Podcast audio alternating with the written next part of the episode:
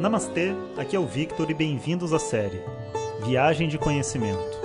Essa é a nova série de áudios de Vedanta do nosso acharya Jonas Mazet. Na tradição védica, o termo acharya se refere ao professor tradicional de Vedanta que dirige uma instituição de ensino e dedica sua vida ao conhecimento. Jonas Mazet é formado pelo curso de três anos do Swami Dayananda na Índia e hoje dirige seu próprio Instituto de Vedanta no Brasil. O seu propósito com esses áudios é permitir que as pessoas possam saborear o néctar do conhecimento e, quem sabe, despertar para uma nova liberdade. Om Shri Om Bom dia, pessoal. Então, o áudio de hoje vai para um assunto muito especial que muitas pessoas não consideram como sendo um assunto devidamente espiritual. E talvez seja o último aqui que eu vá fazer antes de voltar para as estrelas, que amanhã eu já quero pegar de novo esses áudios das estrelas, porque a gente tem que chegar no final né, das nakshatras e tudo mais. Mas enfim, o assunto é chamado amizade. A amizade entre pessoas, né, é um, uma das sadhanas, um dos, uma das trocas mais saudáveis que existem do ponto de vista do nosso crescimento emocional. A tal ponto de você ter né, deidades hindus voltadas para a amizade, para a irmandade, como Nakuli Sahadeva, né, os Ashwinis, os irmãos gêmeos. Então existem vários, várias é, figuras aí desse panteão hindu de, de personagens né, que representam aspectos de Deus, como a gente conversou, que falam sobre a grandeza e o poder das amizades. E tem certas coisas que a gente precisa ouvir de pai, de mãe, de autoridades, sabe? Principalmente coisas que, que nos colocam no nosso devido lugar, que atentam a gente às nossas responsabilidades esses tipos de instruções eles são muito bons quando boas quando recebidas de autoridades. Né? Então, o professor, inclusive, né, faz esse papel, o motivo pelo qual a gente nunca deve ter amizade com o professor. Sabe, se a gente for amigo antes, está tudo bem. Né? Mas uma vez que vira professor, a gente evita a amizade. Por quê? Porque é uma pessoa que tem que contar para mim um monte de má notícia, sabe? Ele não é uma pessoa que vai, sabe, ser meu chapa para, sabe, sair, tomar uma cerveja, né, jogar uma sinuquinha, jogar papo fora. É uma pessoa com quem eu vou ouvir coisas difíceis que eu não estou afim de, muitas vezes, de encarar, né? É o papel da autoridade. Da mesma maneira que é, é difícil, né, a gente ficar à vontade, às vezes, com os nossos próprios pais, é muito mais fácil ficar à vontade com os amigos, né? Da mesma maneira, a gente evita essa amizade com professores. Por isso que na tradição védica tudo, inclusive, é muito muito certinho, assim, sabe? Você não encosta, não abraça, não, não sei o que, você mantém um certo nível de reverência para proteger essa relação. E graças a Deus que os meus professores foram bem caxias quanto a isso, porque quando eu precisei, né, e eu precisava até assim de uma validação dos meus próprios pais, né, no meu processo de crescimento, os meus professores puderam fazer esse papel, porque essas relações estavam protegidas. Entretanto, sabe, nem tudo que a gente precisa escutar é de uma autoridade. Tem momentos que eu preciso fazer reconhecimentos e descobertas, e tem outros momentos onde eu preciso também é, me ver como igual, sabe? E você nunca vai se ver como igual com seu professor, porque o professor sempre vai ter mais conhecimento do que nós, ele sempre vai estar numa posição de preeminência.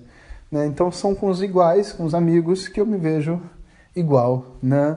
Cada um com a sua dificuldade, com a sua questão, mas existe a sensação de pertencimento a um grupo que é tão importante para a nossa mente. Então, muitas vezes, quando a pessoa tem uma família muito destruída, sabe? Uma criação onde não tem esse senso de, de, de irmão, de troca e etc.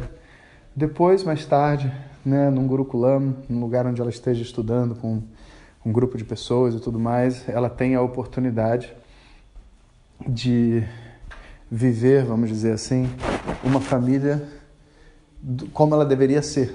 Né? E vários conflitos então surgem, várias brigas, várias coisas, porque isso não foi resolvido na vida normal. Então, para eu poder resolver eu me colocar dentro da sociedade como iguais, igual às outras pessoas e tendo que respeitar e ser respeitado, eu preciso da presença dos meus amigos, né? Então, os amigos se tornam é, personagens muito importantes no crescimento espiritual, sabe, nesse processo de evolução da mente, das emoções. E a outra coisa são as descobertas, como eu estava falando, porque a gente descobre coisas sobre nós, mas para a gente ter a sensação de que a gente está descobrindo, sabe, não adianta a gente sentar com uma pessoa que sabe muito mais do que a gente. A gente tem que sentar com alguém que tem insights como a gente e que às vezes faz uma pergunta, faz um comentário que muda a nossa maneira de pensar e dá a oportunidade para a gente descobrir.